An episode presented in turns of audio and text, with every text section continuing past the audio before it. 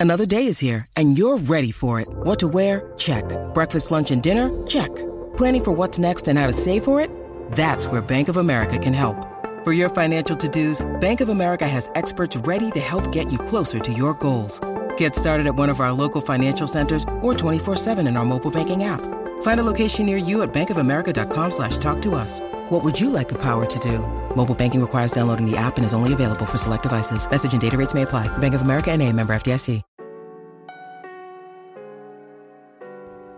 Hola a todos, soy Víctor Abarca y estás escuchando Expreso con Víctor, el podcast diario sobre tecnología, tecnología que importa y cultura digital. Hay lunes que no van a pasar a la historia por, por, sus grandes titulares, pero que funcionan bastante bien para inyectar esa energía suficiente y levantar el ánimo de cara a la semana y a todo lo que nos queda por delante. Bueno, pues hoy es uno de esos lunes y no ha hecho falta ningún lanzamiento de esos extraordinarios o reveladores para que el episodio de hoy sea como una especie de fotografía perfecta de lo tecnológico y de lo mm, digital, de la cultura digital también. Vamos a hablar de Apple, de Microsoft, de Xbox, de Elon Musk, de gadgets y de criptomonedas. ¿Quién da más?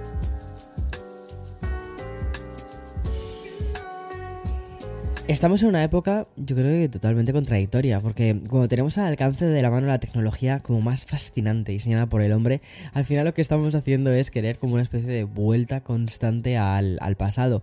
A nivel tecnológico, el gusto por los productos de hace unas cuantas décadas ha generado un consumo totalmente nostálgico, y si no que se lo pregunten a todos, a todas las consolas retro que ha lanzado Nintendo durante estos últimos años y que se agotaban en horas. Bueno, pero más allá de estas ganas por lo retro, también existe una buena razón para abrazar muy fuerte estos gadgets y productos del pasado. Primero entre ellos está el de conservar el software, ya sean programas o juegos, y esto es una cosa que está a la orden del día. Tenemos que mantenerlo accesible y no convertirlo en un producto de lujo para gourmets, porque llegará el día en el que las próximas generaciones quieran disfrutar de este software y nuestra labor de hoy debe ser al final la de cuidarlo. Microsoft lleva tiempo entendiendo esta función y la última demostración ha sido la de publicar el código fuente original de, uno de sus clásicos. Es la versión 3D del mítico Windows Media Maker que ha sido lanzada por la compañía. Un producto que, atención, es de 1995 y que Microsoft lanza eliminando algunas partes privadas de la información y sin incluir tampoco parte del contenido relacionado con productos alternativos. Bien, pues todo esto parte de una petición de un usuario que hizo a través de Twitter y el código mm, de, Microsoft 3D Movie Maker ya está en abierto. Al igual que hizo también la, Big Tech, esta mega corporación, ¿vale? Em, con otras aplicaciones como por ejemplo fueron MS2 y también con el administrador de archivos de Windows. Tenemos que tratar estos programas al final con la importancia que merecen porque han sido parte casi de nuestro propio código de nuestro ADN, ¿no? Es decir, ¿quién no ha jugado con el Windows Movie Maker? Pues yo creo que prácticamente todos. Y me alegra mucho que en Microsoft hayan entendido esto del mismo modo en el que lo entendemos el resto de usuarios. Bien, nos vamos a quedar un poquitín más dentro de las oficinas de Microsoft porque ahora toca hablar de Xbox por diferentes, por diferentes motivos. Primero, vamos a lo más actual y ha ocurrido durante este fin de semana. Y es que la consola de Microsoft se vio afectada por una interrupción que duró unas 9 horas. De hecho, yo el otro día estaba intentando jugar a un juego. Estaba con el, con el Surface Duo 2, eh, que mola un montón para jugar cuando estás en, el cloud gaming, ¿no? En, Xbox em, Cloud este. Y, no funcionaba correctamente. Y fue una cosa que me llamó la atención. Parece que es que se cayó el servicio. Em, estuvo 9 horas caído, que fue el tiempo en el que principalmente estuvo el servicio de cloud gaming fuera del alcance de los usuarios. Pero Cuidado, porque la caída fue tan grande que hasta hubo títulos no online que dejaron de funcionar durante buena, o sea, durante ese tiempo a, gran parte de los usuarios. Afortunadamente, y según informan desde, desde Xbox, el servicio ya ha sido restablecido. Y como te decía, seguimos con Xbox, pero ahora quiero hablar de su futuro, porque tal y como han recogido la mayoría de los medios especializados, Microsoft estaría trabajando con Samsung en el desarrollo de una aplicación de transmisión de títulos de la consola en televisores de la marca surcoreana. Esta información ha recorrido más en paralelo a otra que habla de un servicio de Game Pass a través de un nuevo dispositivo en el que también está trabajando Microsoft. Al parecer se trata de, un pequeño gadget muy parecido a un Fire Stick o un Chromecast, ¿vale? Que permitiría conectarlo a un televisor y así tener acceso a la biblioteca de, streaming de Xbox. Este dispositivo llegaría en un plazo máximo de 12 meses y solo serviría para transmitir juegos desde el Xbox Game Pass Ultimate y también para, para ver películas y series muy del estilo a lo que hizo Google con Stadia, que Stadia no ha terminado de no ha terminado de despegar, yo creo. Sin embargo, con el con el em, Game Pass está, o sea, esto está cogiendo una fuerza increíble. Y además que el servicio de, de, cloud funciona muy bien. Ahora mismo está en beta, de hecho es una cosa que me llama muchísimo la atención, porque cuando cuando lo quieres jugar desde el teléfono eh, te pone que está en beta. Sin embargo, funciona bastante bien. A ver, cosas que me encantaría que sucediesen. Me encantaría, claro, pero esto es imposible. Algunos de estos, de estos títulos, claro, que yo juego, ¿vale? Eh, como el, no se llama el Theme, Hospital, creo que se llama, ¿no? Eh, me encanta jugarlo en el teléfono. Me encantaría que pudieses, que pudieses jugarlo de forma nativa. Yo creo que de verdad este tipo de juegos que tampoco son demasiado demandantes eh, pueden correrlos perfectamente los teléfonos mm, de forma interna y tener algún tipo de no sé, forma offline de poder jugar a estos títulos me parecería brutal. Pero bueno, parece que al final está todo yendo hacia la nube, hacia las conexiones 5G, poder jugar cuando donde tú quieras con esa conexión 5G. Pero seamos sinceros, en el metro de Nueva York no hay ni conexión 3G muchas veces. Entonces, mm, oye, tener algún juego de estos, pero de forma nativa en tu teléfono sería ideal. Aún así, me gusta lo que está haciendo Microsoft de crear ese, esa especie de, Chromecast, ¿vale? Pero con sus juegos de, Xbox. Porque si hay ahora mismo una compañía que pueda hacerlo, sinceramente creo que, creo, que es, creo que es ella, porque es la que tiene el servicio de juegos en la nube eh, con más fuerza ahora mismo en todo el mercado. En fin, y antes de, continuar hablando de pequeños dispositivos y hablarte de Pixie, ¿vale? Eh, luego te hablaré de, más de Pixie. Vamos a pasar al sponsor de este podcast.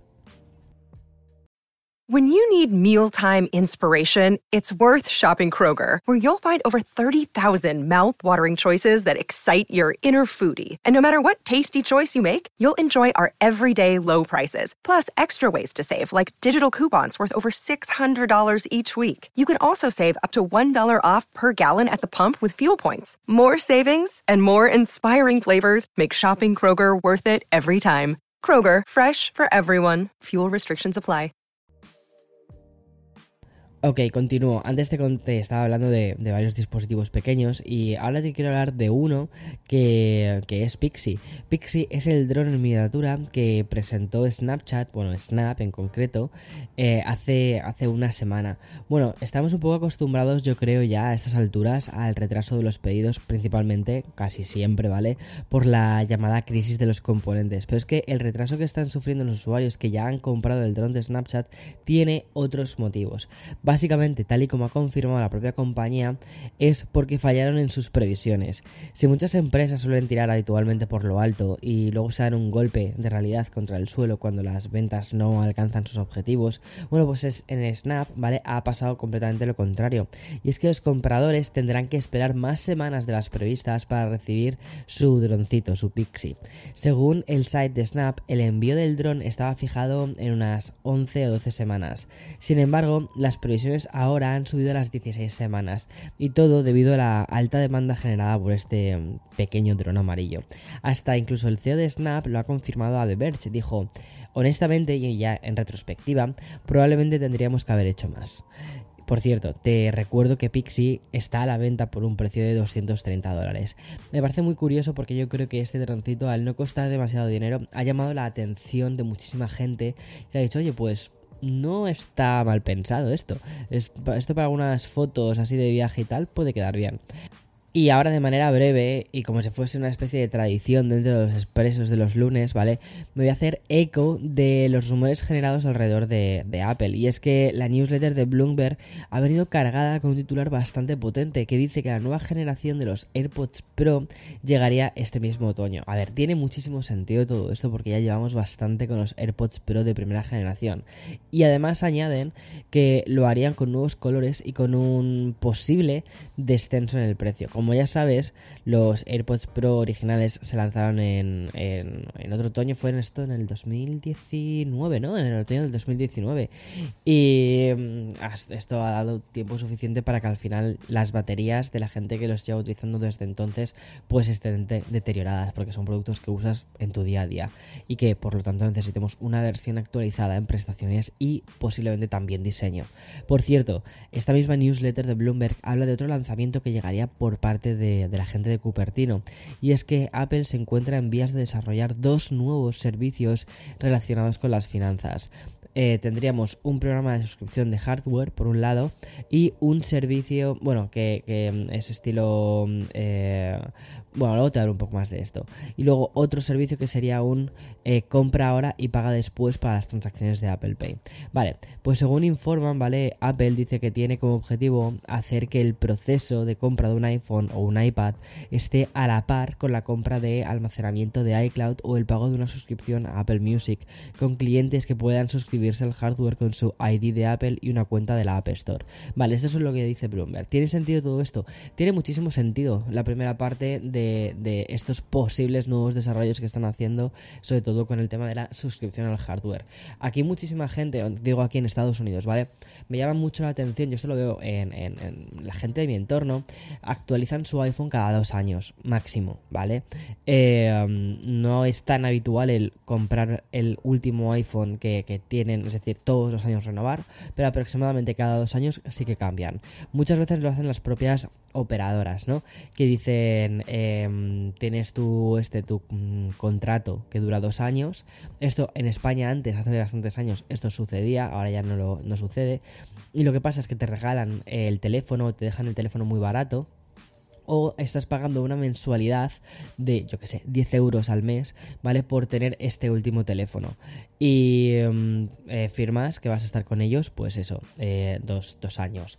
Y, em, y, ya está, y te sale pues el teléfono más económico em, y lo vas pagando como a plazos. Es una forma también como quien dice al final de suscripción, porque el siguiente teléfono que se van a comprar, ¿vale? Va a seguir siendo un iPhone. Y eso es una cosa que pasa muchísimo aquí. De hecho, varios amigos eh, siempre me dicen lo mismo, me dicen, eh, yo sé que mi siguiente teléfono va a ser un iPhone, porque llevo un iPhone desde, mm, ya no lo recuerdo, y el siguiente va a ser un iPhone, y el siguiente va a ser un iPhone, o sea, que les resulta ya muy difícil dejar el, el ecosistema, bueno, más que el ecosistema, dejar el producto. Y entonces dicen, ojalá sacasen, de hecho es que esto lo hablaba hace muy poquito, me decían ojalá sacasen un, un em, sistema que todos los años pudiese renovarlo, ¿vale? Como una suscripción y que entregas el anterior, te pillas el nuevo, entregas el anterior y te pillas el nuevo y que estuvieses pagándolo como constantemente a plazos y ya está.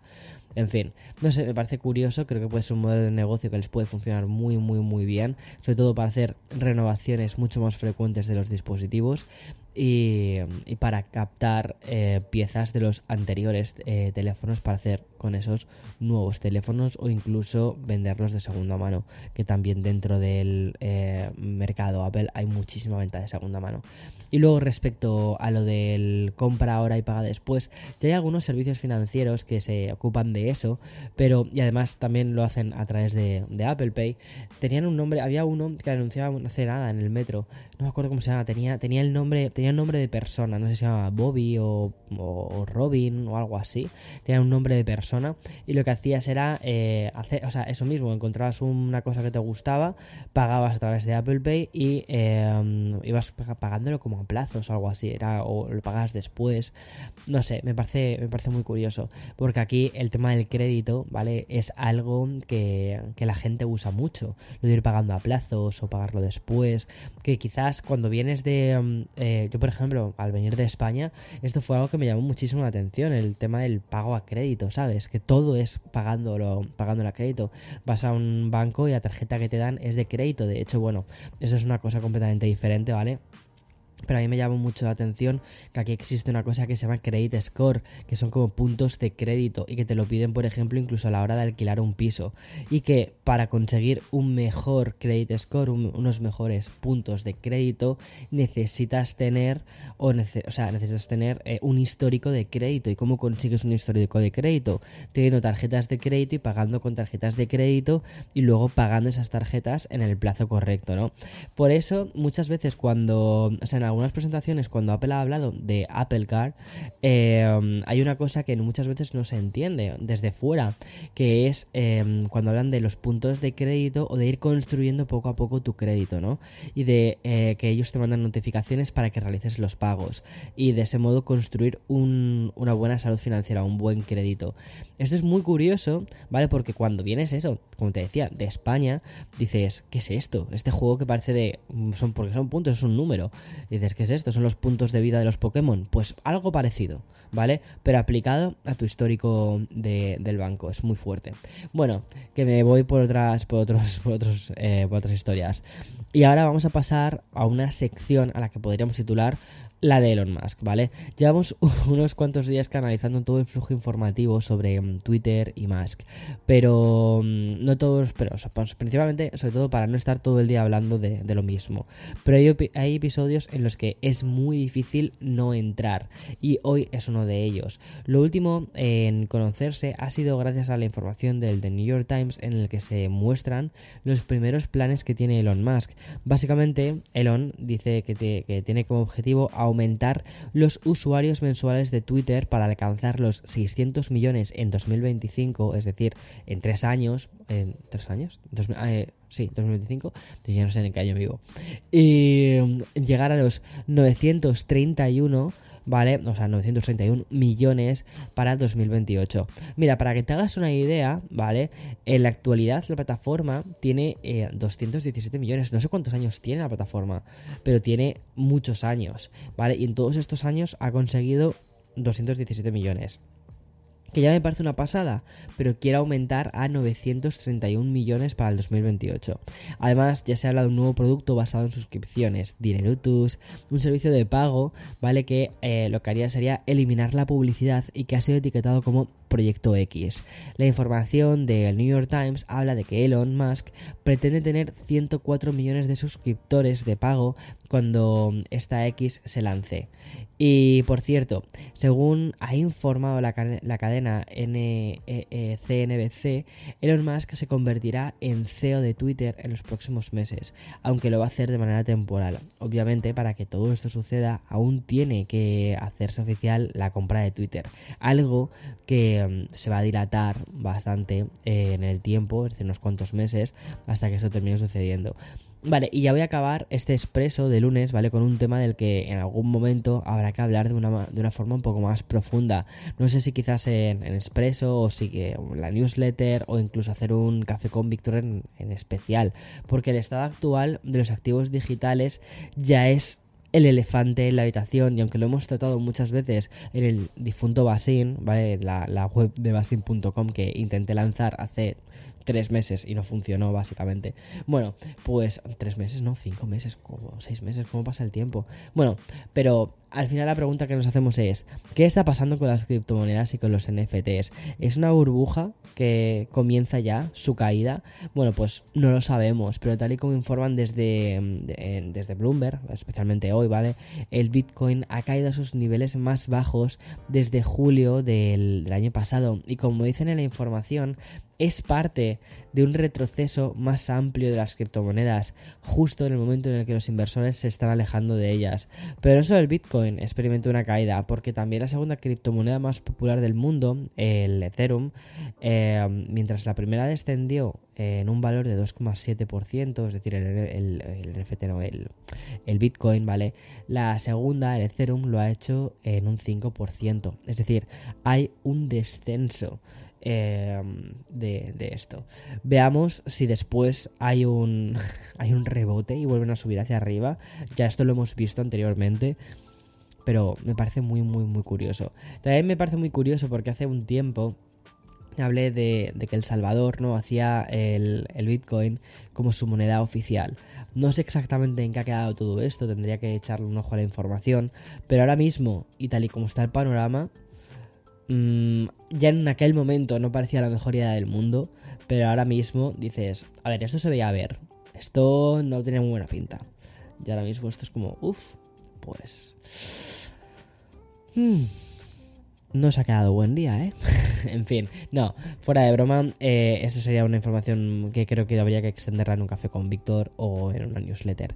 Y en cuanto a buen día o mal día, aquí al menos en Nueva York hace un día hoy estupendo. Así que eh, aprovecharé también para salir un poquito.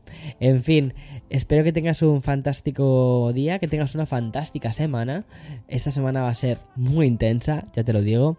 Y estate muy pendiente de Café con Víctor, de Espresso con Víctor, la newsletter, que no me dio tiempo a hacerla ayer porque quería acompañarla de, atención, un em, podcast de Café con Víctor. Todo eso sale hoy, ¿vale? Así que hoy vas a tener... Hoy voy a ser el pesado de los contenidos. O sea, hoy vas a estar diciendo, mira, Víctor, cállate ya. Y luego encima voy a lanzar vídeos esta semana en plural, no un vídeo a la semana como estaba haciendo estos días atrás, porque porque chica no me da la vida ya está. Eh, pero sí, pero esta, esta semana va a ser la semana de vídeos en plural. En fin, disfruta. Chao, chao, chao.